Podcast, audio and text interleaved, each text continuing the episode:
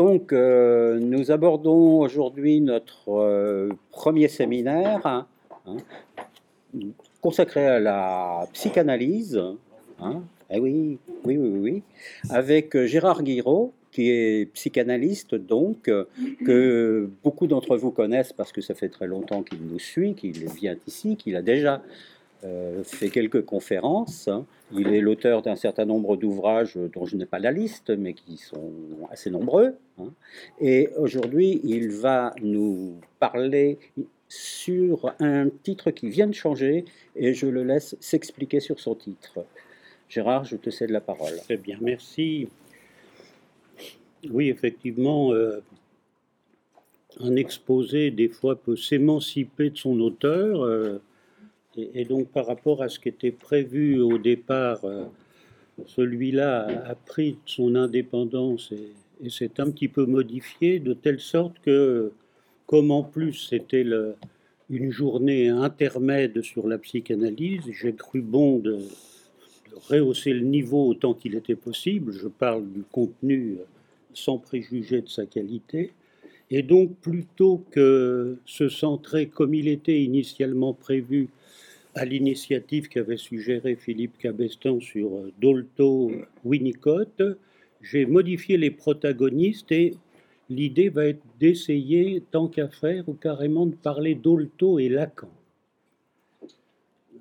Après tout, ces deux-là sont euh, des grands personnages de, de la psychanalyse, on va dire, moderne et contemporaine. Ils ont travaillé de concert euh, et ça m'a paru important de reprendre les choses au, niveau de ce tandem, ce qui n'empêchera pas, chemin faisant d'ailleurs, qu'on puisse évoquer le dénommé Winnicott, auquel je sais qu'ici beaucoup s'intéressent et qui mérite au moins qu'on l'évoque, fût sur le mode qui sera le mien et qui sera sur un mode éventuellement quelque peu critique. En tout cas, euh, du coup, le, les rôles principaux ont changé et on s'apprête à aborder sur un mode comme ça d'une sorte de fresque historique au fond. Hein. C'est un peu comme ça que j'ai envisagé la chose. Euh, tout le monde ici n'est pas forcément familier euh, des tenants et aboutissants de la psychanalyse moderne, même si euh, elle fait partie des modalités d'intérêt de ce qui nous réunit aussi d'ailleurs parfois dans, dans l'antagonisme. Donc ça m'a paru euh, pouvoir être propice de faire un petit tour par euh, les enjeux de la psychanalyse d'aujourd'hui à travers euh, ce tandem prestigieux que représentent Françoise Dolto et Jacques Lacan. J'ai envisagé un découpage en trois sections. Il y aura trois parties dans mon propos. une première section où le, thème dominant sera l'image.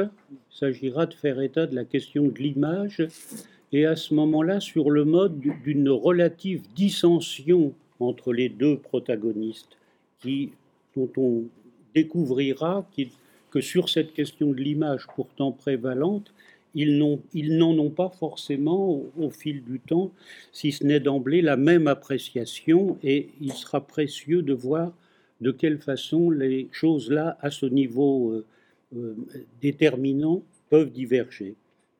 La deuxième séquence sera consacrée au langage, et où vous devinez que là, l'accord sera euh, bien davantage réalisé entre nos deux, euh, nos deux personnages dont nous allons essayer de suivre le destin contemporain.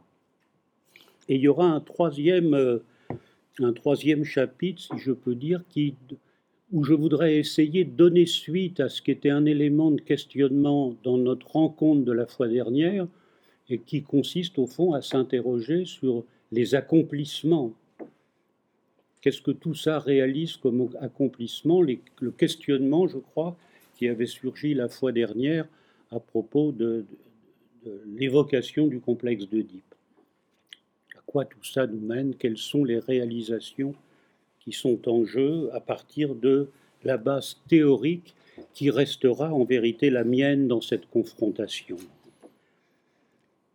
J'avais pensé en guise d'introduction pour, euh, pour chauffer les, les éléments de, de la contribution et de la réflexion, de se demander comment la psychanalyse en arrive à l'enfant.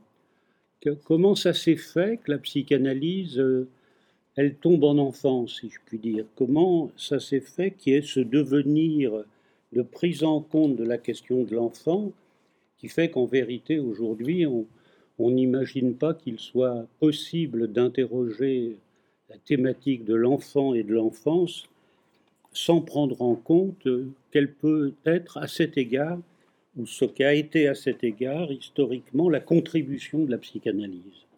En tant qu'elle est essentielle, la preuve en étant que, même dans notre programme ici, elle figure dans le cursus comme c'est le cas aujourd'hui. Alors à la fois c'est évident, hein, il y a quelque chose d'une évidence qui fait que la psychanalyse, forcément, à un moment ou à un autre, tombe sur la question de l'enfant et de l'enfance il en va après tout de ce qui est le, son protocole mémoriel.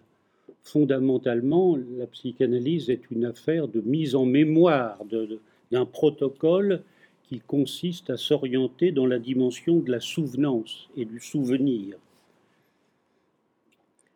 Souvenez-vous de ces paroles sur les, névrosés souffrent de réminiscence. Il y a une axialité euh, générale qui oriente de, dès, l'époque freudienne, tout le protocole et toute l'épistémologie ou toute l'axiologie du processus du côté de la souvenance. Et du temps de Breuer, qui est le premier grand collaborateur fondamental de Freud, ce sont des choses qui se formulent en termes d'abréaction. Hein, il faut repenser à ces termes fondamentaux de l'époque, abréaction et catharsis, qui oriente vraiment tout le protocole de l'analyse dans le sens de, de, la souvenance, du souvenir et de la mémoire. Donc à cet égard, il est évidemment logique que les choses en viennent à un moment ou à un autre à toucher, à, s'orienter vers la dimension de l'enfance. De ce point de vue-là, il y a une logique évidente qui fait que la recherche psychanalytique va effectivement prendre pour objet, pour viser finalement l'enfance, euh, à la fois pour viser et pour obstacle d'ailleurs, parce que ce qui apparaît aussi très vite, c'est la dimension de la difficulté euh, à, se souvenir, de, de ce que Freud identifiera lui-même comme amnésie infantile. Donc on peut dire que l'enfance fait d'emblée figure et de visée et d'obstacle à la recherche que constitue le protocole de l'analyse. Mais il est de toute façon euh, une autre façon dont l'enfance apparaît d'emblée dès les prolégomènes et dont il est important de faire état, je dirais dès le traité sur le rêve, dont vous savez qu'il constitue la voie d'entrée historique de l'instauration de la psychanalyse, le fameux livre de Freud sur l'interprétation du rêve, de la traume de Tung, et dans lequel les enfants vont occuper une place consistante ou considérable ou fondamentale, puisque la compréhension psychanalytique du rêve en passe fondamentalement chez Freud par l'intérêt qui est pris aux rêves des enfants. Ce sont les rêves des enfants sur lesquels Freud met l'intérêt, et c'est à partir de son entendement du rêve des enfants qu'il va au fond édifier sa conception du rêve comme euh, accomplissement de désir. C'est chez l'enfant d'abord que Freud découvre cette dimension de la Wunscherfüllung comme thème fondamental de, de la compréhension qui sera la sienne du rêve et de son entendement psychanalytique. C'est donc dès 1900, on peut dire, puisque 1900 est la date en principe retenue, euh, comme vous savez, pour la parution de cette fameuse Tung, c'est dès ce 1900 que va apparaître cette mise en avant de l'enfance et même une équivalence, on peut dire, entre l'enfance, l'infantile et l'inconscient. L'équivalence entre l'infantile et l'inconscient, elle apparaît dès l'époque de la trame de Thum, dès le début. À travers donc euh, le décryptage électif de ce que produisent de signification les rêves, notamment les rêves des enfants, le fameux rêve de la petite Anna, euh, dont Lacan fera aussi grand usage, qui rêve de fraises parce qu'on on, l'a privée de fraises après l'indigestion qu'elle en avait faite. Alors, puisqu'il va être question de chronologie et par rapport à mes deux personnages, euh, je rappellerai que Lacan, c'est 1901-1981, et Dolto, 1908-1988. Vous voyez que les psychanalystes doivent se méfier des 80 ans. Hein, c'est un, moment. Euh, Freud était plus costaud puisqu'il a dû faire 83, 1856-1939. Alors de Dolto, je, oui, je fais diffuser un, portrait, on verra si, si on en fait usage à un moment ou à un autre, parce que si on se lance maintenant là-dedans, ça, risque peut-être de retarder. Ce serait une possibilité, mais on va voir comment on peut avancer en s'en passant, quitte à y recourir euh, le moment, le moment venu. Déjà, on a interpellé avec surprise le fait que parmi les maîtres qui sont au bas de ce portrait figurait Jésus. Donc, euh, on aura peut-être à voir la place qu'occupe Jésus dans la généalogie de la psychanalyse, en tout cas doltoïenne. Alors il se passera du temps quand même, on est en 1900 là, puisque je suis mon idée euh, de la chronologie, il se passera du temps avant que se constitue proprement dit euh, ce qui va devenir la psychanalyse des enfants. Hein. comme vous savez, il va y avoir la constitution dans cette pratique analytique qui s'instaure donc dès avant 1900 en vérité, hein, mais autour de, de l'orée du siècle, disons la psychanalyse avec Freud, et quelque temps avant que puisse se constituer vraiment une pratique authentique comme telle qu'on appellera psychanalyse des enfants. Psychanalyse et, et j'insiste tout de suite sur la singularité de cette pratique. Hein. Forcément, euh, elle nous surprend. Je veux dire, que, qu'est-ce qu'il en est de faire un travail analytique avec un enfant?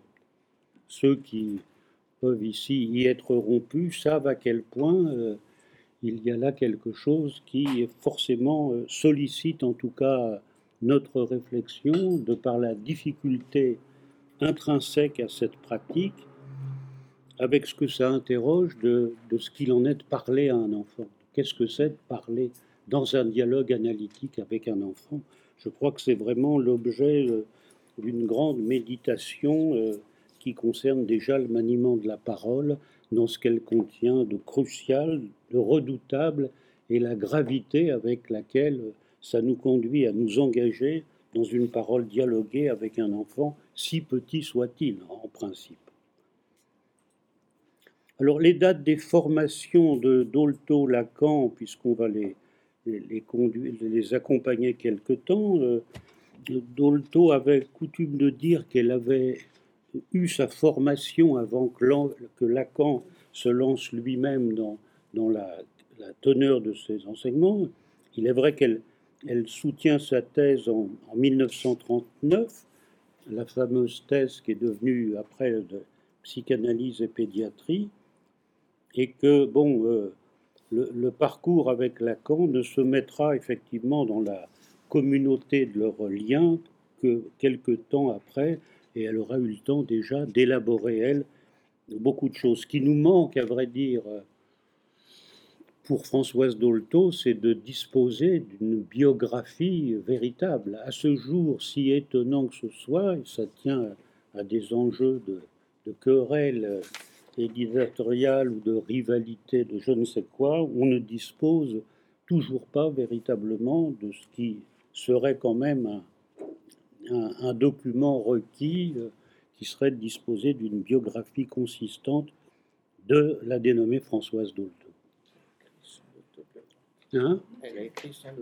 Alors, il est vrai, c'est peut-être d'autant plus surprenant que euh, c'est quelqu'un qui a toujours soutenu le fait que quelqu'un comme elle, ou en tout cas ayant son profil, se devait de rendre compte de quel a été son parcours. Elle déplorait d'ailleurs elle-même qu'on ne sache pas beaucoup de choses sur Lacan, sur le, parcours y compris biographique de Lacan, en dépit des écrits qui peuvent être là. Et donc c'est vrai qu'elle s'est employée, elle, a répondu à ce réquisite qu'elle imposait de, rendre compte de comment elle en était venue là, de par un certain nombre de publications qui rendaient compte de son chemin personnel extensivement. Et tout le monde en connaît les, les principaux épisodes. On peut d'ailleurs déplorer, on y reviendra, qu'elle n'ait pas été aussi prolixe sur son itinéraire intellectuel. Bien souvent, on va y venir par la suite, on va s'interroger sur les tenants et aboutissants de son chemin de pensée sur lequel elle n'a pas été aussi diserte qu'elle l'a été quant à l'anecdotique de son parcours biographique personnel. Alors, selon le, programme annoncé, on ouvre une première section, une première section dont j'ai dit qu'elle allait être consacrée à la thématique de l'image. Et pour faire apparaître effectivement quelque chose qui va être d'une relative disharmonie entre les deux. Alors pourquoi l'image? Qu'est-ce qu'elle vient faire là?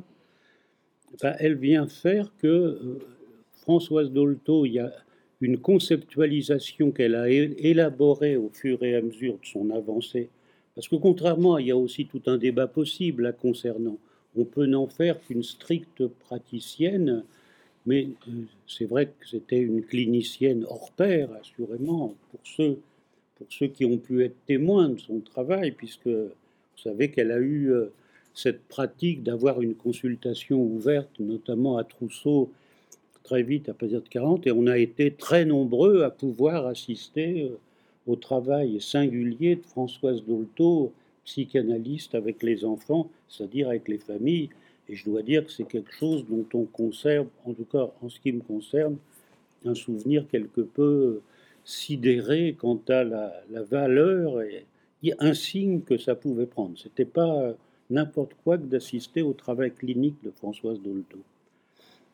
Et donc, néanmoins, elle a eu le, comme Winnicott d'ailleurs, qui semble-t-il aussi a une pratique semblable de, consultation ainsi ouverte à un public de praticiens en formation. Hein.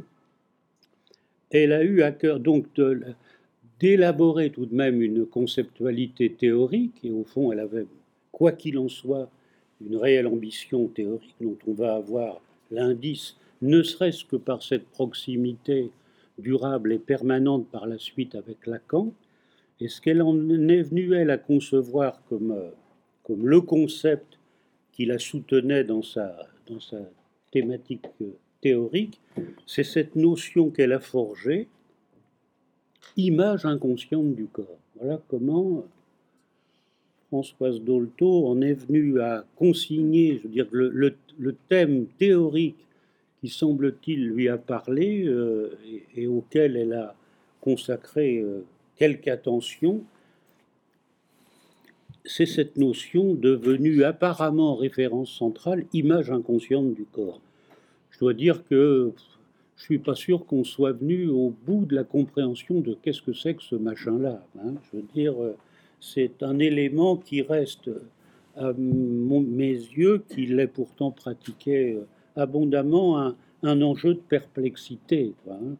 C'est-à-dire pourquoi le choix de ce concept-là? Qu'est-ce qui l'a conduit euh, on, a, est parfois tenté de se demander quelle mouche l'a piqué, euh, d'aller en tout cas chercher de ce côté-là une conceptualité qui n'était pas en tant que telle d'obédience analytique d'ailleurs. Hein. en tant que telle, l'image du corps, je ne sais pas quelle quelle connaissance vous avez de cette notion d'image du corps, qui est un fourre-tout euh, assez invraisemblable, je veux dire, qui, plonge dans, dans, beaucoup de choses et, et qui ramène à des tas de registres, y compris dans ceux qu'on peut avoir à mettre en commun ici, puisque c'est quelque chose qui va jusqu'aux confins de pouvoir rencontrer Merleau-Ponty, par exemple, hein, notion de schéma corporel, tout ça, puisque je le sais d'autant plus que j'ai eu l'honneur dans les travaux que j'avais faits sur l'image du corps d'Oltoyen d'être mis en accointance avec Emmanuel de Saint-Aubert que le travail de Dolto avait intéressé de par la rencontre qu'il y voyait, lui, par rapport à certaines des élaborations de Merleau-Ponty.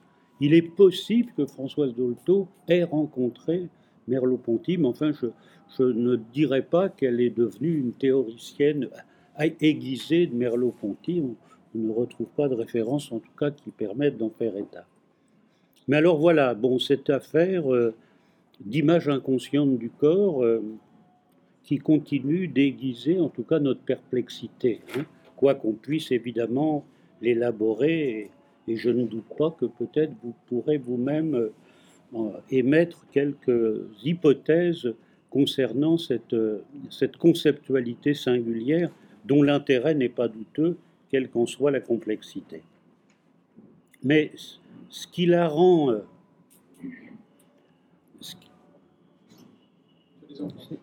pardon oh, Dès qu'on parle de Dolto, c'est un risque. Les enfants de l'école normale.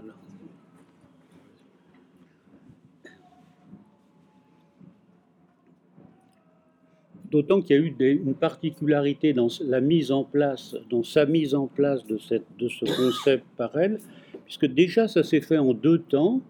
Il y a un premier temps où dans ses écrits on voit qu'elle parle d'image du corps, donc il y, a, vraiment quelque chose qui lui a parlé à elle dans cette notion d'image du corps. Vous savez que parmi toute la généalogie possible sur cette notion un peu bancale et multiforme d'image du corps, il y a quelque chose qui permettrait de remonter au dénommé Schilder. Il y a un, auteur euh, qui a été proche de l'analyse s'appelle Paul Schilder, qui est l'auteur d'un texte qui s'appelle L'image du corps, paru dans les années 30, mais dont rien n'indique que François Zolto ait vraiment travaillé à partir de là. Peut-être à partir de l'ermite, parce que c'est une notion en fait qui, qui remonte du côté de la neurologie.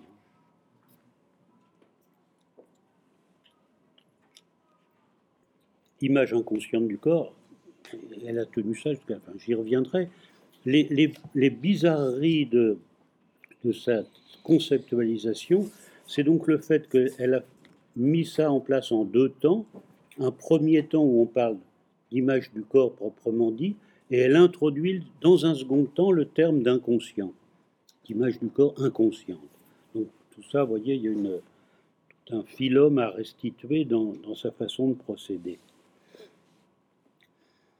Et puis, deuxième chose énigmatique, le, fait que ça a une place énigmatique particulière dans son œuvre.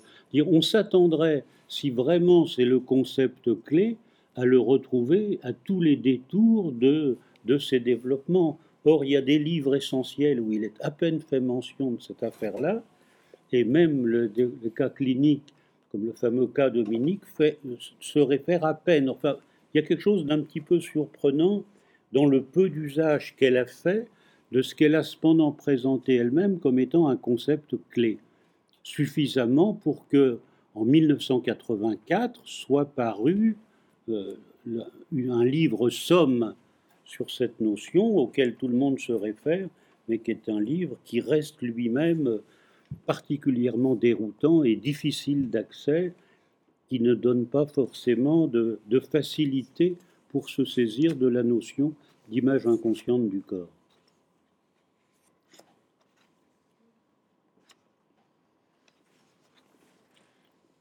À peine si on en trouve une définition qui pourrait être l'incarnation symbolique inconsciente, voilà me revient de mémoire, l'incarnation symbolique inconsciente du sujet désirant. Je savais que je l'avais préparé pour vous la restituer.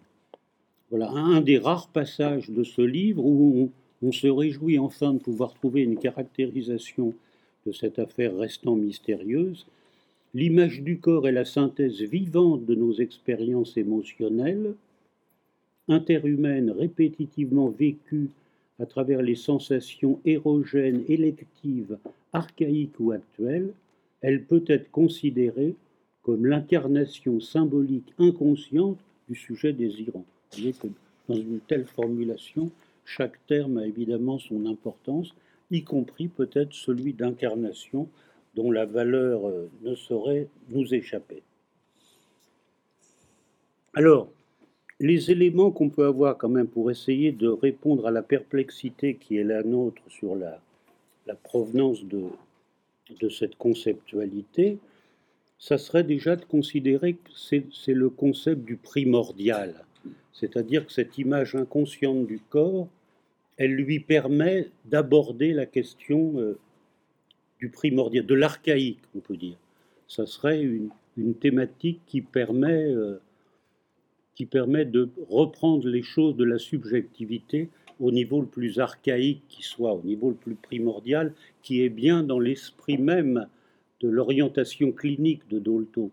Il y a toujours cette idée euh, de remonter au plus lointain de la primordialité subjective d'un sujet auquel on a affaire, y compris la prétention, par exemple, de, de, remonter, de considérer, de remonter avant l'Oedipe, hein, c'est-à-dire d'être à cet égard plus précoce que Freud dans la détermination de la subjectivité première. Donc il y a ça, il y a assurément euh, cette idée de, remonter à, à l'archaïcité de la subjectivité. Alors ce qui va dans, le, dans ce sens-là d'ailleurs, c'est que dans les premiers écrits qui sont les siens, où elle fait état de cette notion d'image du corps, les premiers écrits qu'on peut dater de 56-57, vous les trouvez dans un recueil dont j'avais assuré la, consignation, elle s'appelle Le sentiment de soi, où, j'avais consigné tous les principaux écrits tournant autour de ça. On voit comment son abord clinique de cette affaire d'image du corps se joue justement autour de la régression, c'est-à-dire une façon de comprendre comment surgit euh, l'image du corps dans la clinique, c'est de considérer que pour un enfant confronté à une épreuve traumatique ou autre, une des issues possibles qui va lui permettre d'y faire face, c'est justement à partir de la régression. C'est l'idée de régresser à une image du corps antérieure. L'image du corps, c'est comme ça qu'on la voit apparaître dans sa clinique, hein, comme étant ce à quoi il y a moyen de régresser pour euh, faire face à quelque chose d'une situation traumatique. on cite historiquement surabondamment le cas célèbre d'un enfant euh, qui était déprivé de présence maternelle et donc de, nourrissage et autres, et auquel elle a eu l'idée de mettre cet enfant, nourrisson évidemment, en contact avec un linge portant l'odeur de la mer, et il y a toute une explication possible sur comment le ressourcement olfactif que ça a permis a permis une reconnexion avec une image du corps olfactive, justement, qui a permis à cet enfant de, de reprendre pied dans son être, si on peut dire. Vous voyez l'idée de la, régression, de revenir à des éléments archaïques qui permettent de se reconstituer dans, dans un être au monde. Il y a, le terme de être au monde peut venir assez logiquement à l'esprit. Euh, quand on est là à parler euh, d'image du corps euh, dans toutes ces résonances justement sensorielles auxquelles on va venir d'ailleurs peut-être maintenant parce que l'important de ce qui est à souligner, je crois, dans l'importance que ça prend pour elle, cette, cette notion d'image, c'est que paradoxalement, c'est une façon d'échapper au visible. On va trouver chez Françoise Do une espèce de défiance chronique par rapport aux espèces du visible et de la visibilité, c'est-à-dire euh, dans, une espèce de confrontation à certaines dimensions du narcissisme d'ailleurs. Non peut-être sans qu'il y ait une certaine résonance éthique d'ailleurs en arrière-plan, là, que, que, ça ne soit pas que le visible qui soit déterminant de la subjectivité, qu'on ne mette pas l'accent sur les apparences de la visibilité pour euh, étayer ce qu'il en est de la dimension subjective. On y pense là dans l'actualité de la parution du livre de M. Romano, dont on aura sûrement l'occasion de reparler à partir du soi, puisque ça traverse évidemment le champ duquel là je me tiens tout près euh, en remontant dans le temps avant avec Françoise Dolto et ce qui s'ensuit. Alors, se démarquer du visible, ça répond à la question pourquoi Lacan? Puisque je, j'amène les deux là, vous, me voyez venir, je crois. euh, dans leur confrontation et leur dissension. Pourquoi Lacan? Eh bien, parce que 1936. Alors, 1936, qu'est-ce que c'est? C'est une partie de notre Marignan à nous, mais c'est une année majeure, 1936. On y trouve deux choses considérables par rapport au sieur Lacan. Si on, fait dans l'érudition, on trouve déjà un texte paru dans les écrits qui s'appelle Au-delà du principe de réalité et où Lacan rend compte de la valeur que prend l'image dans, le processus psychanalytique, ça peut surprendre, mais c'est un temps où, Lacan se fait être le chantre de l'image en tant qu'elle est le vecteur agissant dans l'opérativité psychanalytique. C'est un article tout à fait intéressant et déterminant à cet égard, cet article de 1936, n'est-ce pas, où, où il va jusqu'à rendre hommage à Freud, justement, pour l'usage qu'il a su faire de l'image. Hein. donc il y a véritablement une accentuation sur l'image et, une image qu'on peut entendre là en tant que visuelle. Vous voyez comment se crée la dissension par rapport à ce que je souligne du Dolto orienté sur une image qui n'est pas le look, même si c'est l'image du corps, c'est pourtant en prenant sa distance par rapport au visible. Et là, pour le coup, on arrive chez Lacan à quelque chose qui va s'inscrire tout à fait autrement par rapport à l'image. Et on y arrive d'autant plus que 1936, c'est pas seulement le texte confidentiel auquel je fais allusion, mais 1936, tout le monde maintenant devrait le savoir, c'est la date du stade du miroir.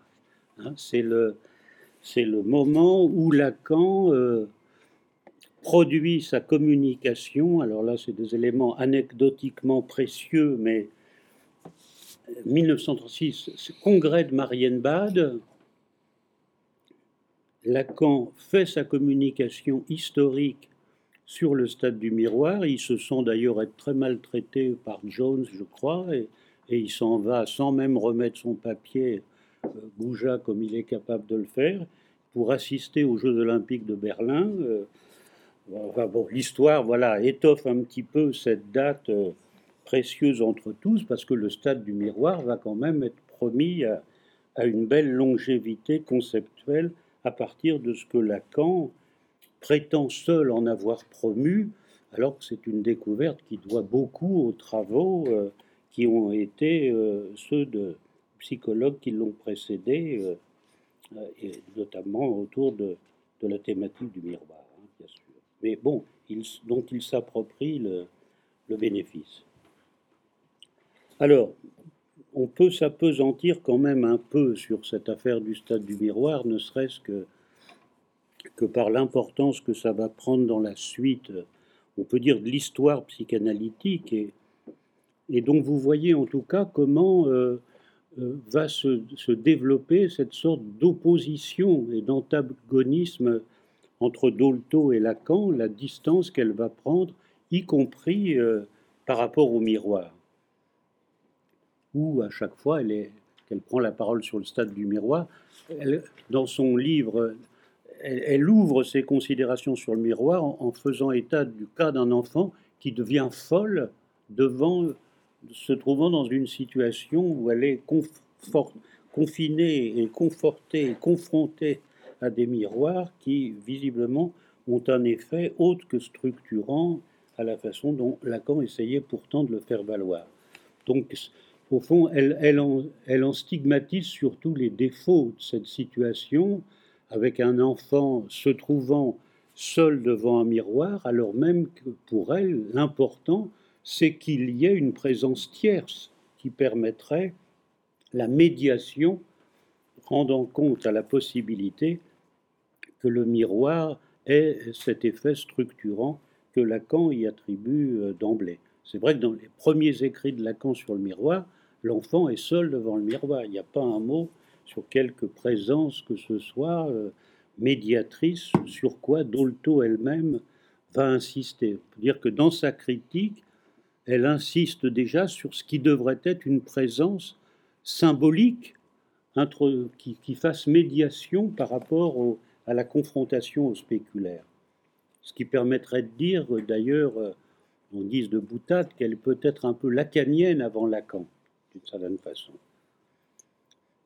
En tout cas, ça va la conduire à se saisir du miroir pendant un temps pour en faire, si on peut dire, chronologiquement un, point de repère, c'est-à-dire qu'il y a un avant où il y aurait euh, quelque chose d'une authenticité liée à son image du corps, à quoi elle opposerait l'après de l'apparence spéculaire. Vous voyez, on retrouve le, même, le même antagonisme auquel je faisais allusion tout à l'heure, de mise à distance du visible pour quelque chose d'une authenticité qui serait d'un autre ordre que seulement pris dans le spéculaire maintenant de l'apparence et du visible.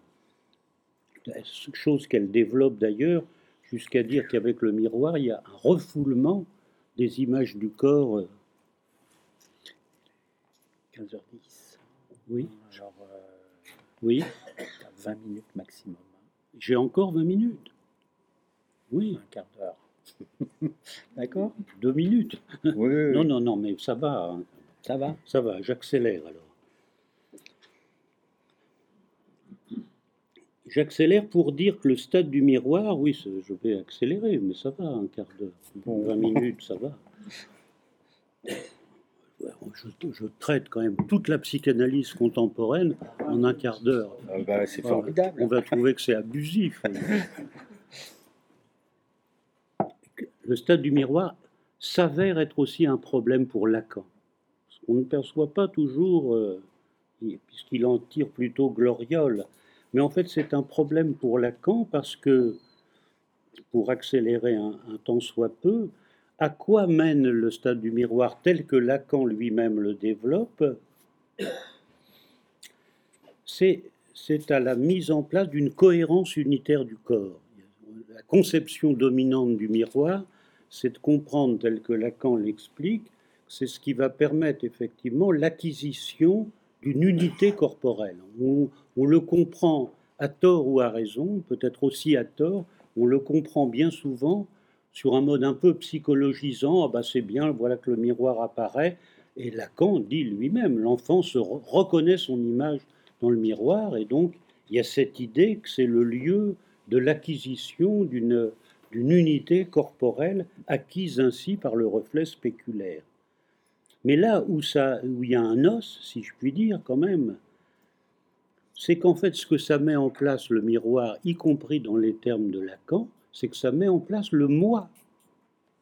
Or le moi, euh, comme vous savez, le moi c'est caca chez Lacan, au moins dans un premier temps.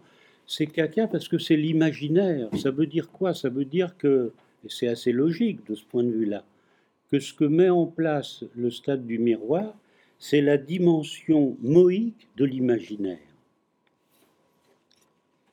Je j'avais aussi mis quelque part oui, un endroit où, Lacan stigmatise le moi. Je veux dire, Lacan aura passé tout son temps d'élaboration de sa pensée analytique à taper sur le moi. C'est ce de quoi il faut se défaire. Attendez, pas cette page-là que j'ai sélectionné un petit passage sur le moi qui illustrait, si je le retrouve, la façon dont effectivement euh, le moi n'est pas bien noté en cours.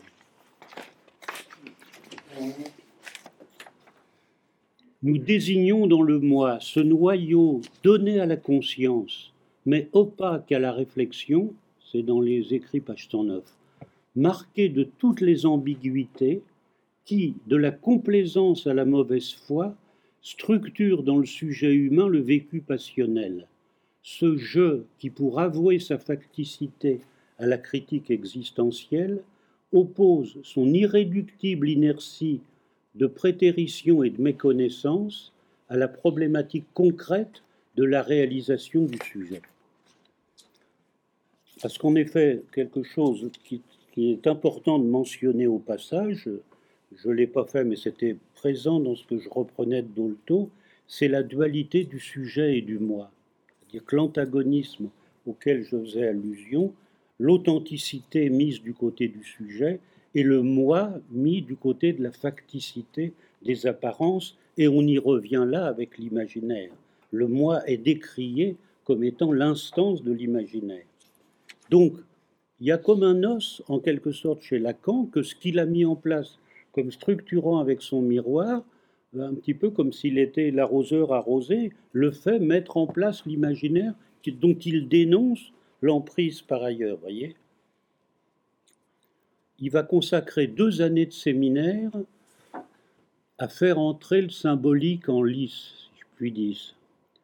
C'est-à-dire, euh, là, vous voyez qu'on va, c'est ça qui va être l'enjeu maintenant, c'est de, à partir, là, on rentre alors dans cette ternarité lacanienne qui va nous accompagner jusqu'à la fin dans le petit quart d'heure qui me reste, hein, c'est-à-dire en quoi, dans le moment où on en est, il va s'agir de passer de l'imaginaire au symbolique. Et c'est le travail que fait Lacan dans les séminaires 1 et 2, toujours avec des schémas optiques. Certains de ceux parmi vous qui sont pourront y aller voir après cette conférence, voir le travail minutieux que Lacan effectue pour faire apparaître, pour donner sa pleine authenticité au symbolique, ce qui est après tout le motif de la cure, n'est-ce pas, de, si on simplifie beaucoup, de passer de l'imaginaire au symbolique. Je, vais vite. J'arrive seulement, il faut vraiment que j'accélère à ma deuxième section que j'annonçais sur le langage. J'ai encore une date à vous fournir, du coup, 1953. 1953, alors là, euh, c'est la grande date, hein, parce que là, on, peut dire que Lacan a réalisé cette prouesse de, faire, de mettre en place la devenue du symbolique.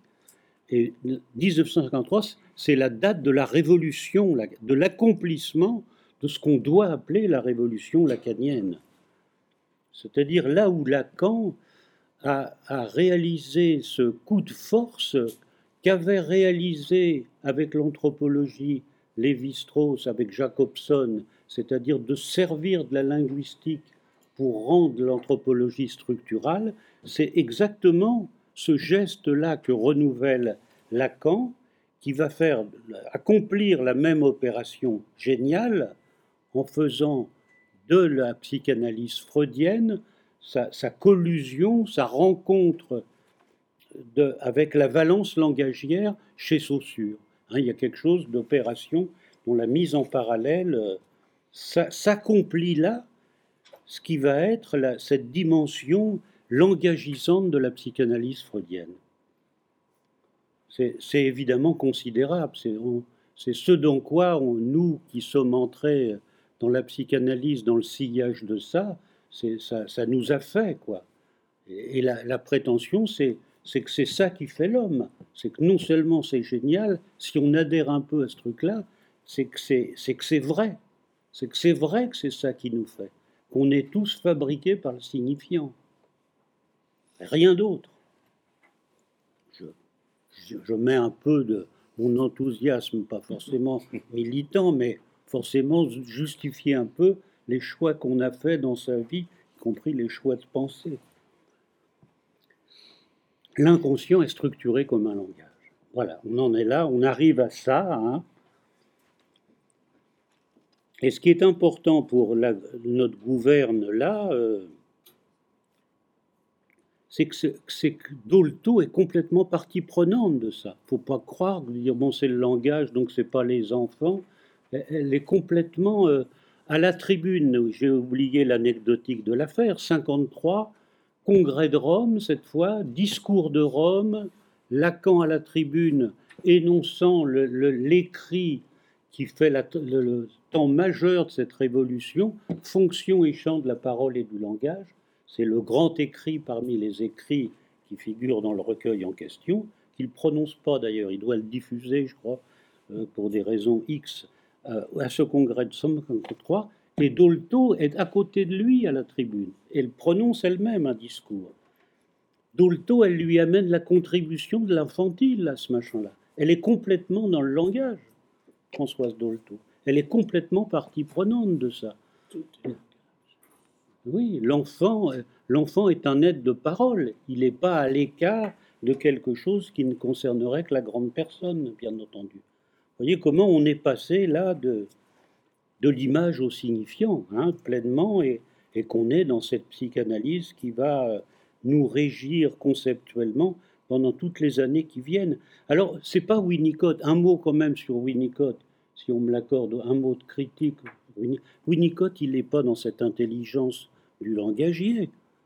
Winnicott, euh, il est dans les soins maternels. Je m'excuse d'être un peu rapide avec lui, mais il en va du, du livre critique, peut-être trop critique quand même, que j'ai produit sur Winnicott. Parce que pour Winnicott, bon, l'important, c'est les soins de la mère. Alors c'est la fusion, c'est la dépendance absolue du nourrisson. Et s'il n'y a pas les bons soins d'une bonne mère, euh, ben on peut être psychotique. La psychose expliquée par la défaillance des soins, ça peut paraître un peu léger quand même. D'autant que, euh, s'agissant de la thérapeutique, de quoi s'agit-il si on veut sortir, y compris des choses les plus graves que pourrait être aussi bien la dimension de la psychose? Eh bien, il faut prodiguer, il faut que le thérapeute donne au sujet enfant ou pas enfant les bons soins qui ne lui ont pas été prodigués. Donc, voyez, c'est une thérapeutique. Je ne sais pas où est la psychanalyse là-dedans. Moi, ça me... En étant sévère, je dirais que c'est de la puériculture, quoi. Bien intentionné, mais il y a des trucs de, génie chez Winnicott. N'allons pas trop vite. Mais l'inspiration d'ensemble, vous voyez qu'elle elle paraît complètement défaillante au regard, en tout cas, euh, de l'intelligence signifiante du dolto-lacanisme. On n'y est plus. Combien, chef? Encore, j'ai une troisième section que je vais oui, expédier parce que quand même, elle a sa valeur. Vas-y, me semble-t-il. Oui, reste, on t'accorde encore 5-10 minutes. On m'accorde encore Bah oui, logiquement, ça devrait être fini. Hein. Pourquoi? Mais l'habitude. Ben ça, fait, ça, fait, plus de trois quarts d'heure. Alors, allez, j'expédie. J'expédie. Je m'excuse d'être un petit peu, un peu brutal, vraiment quelle violence. troisième section. Alors, ah. la troisième section, c'était l'idée de, oui, surgit de la fois dernière, bon, à tous, et alors je l'ai appelé d'ailleurs et après. Hein, une fois qu'on a posé, hein, euh, et après, vous voyez, avec le sens qu'on peut donner à cette question, bon, et après alors. Alors, et, mon et après, il est historique, puisque j'ai un peu fait les choses dans un, dans un des cours de chronologie, de fresque historique de la psychanalyse moderne et contemporaine, j'arrive à la contemporaine. Donc, qu'est-ce qui va se passer? Il va quand même.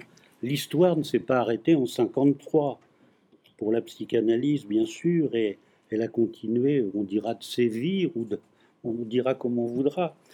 Côté Dolto, on va dire qu'il se passe pas grand-chose. Dolto, elle est maintenant, elle, sur sa lancée euh, pleine et entière de son, agrément langagier. Euh, peut-être quand même ce qu'on peut évoquer que soutient Dolto et qui pourrait rester comme une exigence conceptuelle à développer, c'est la question du corps.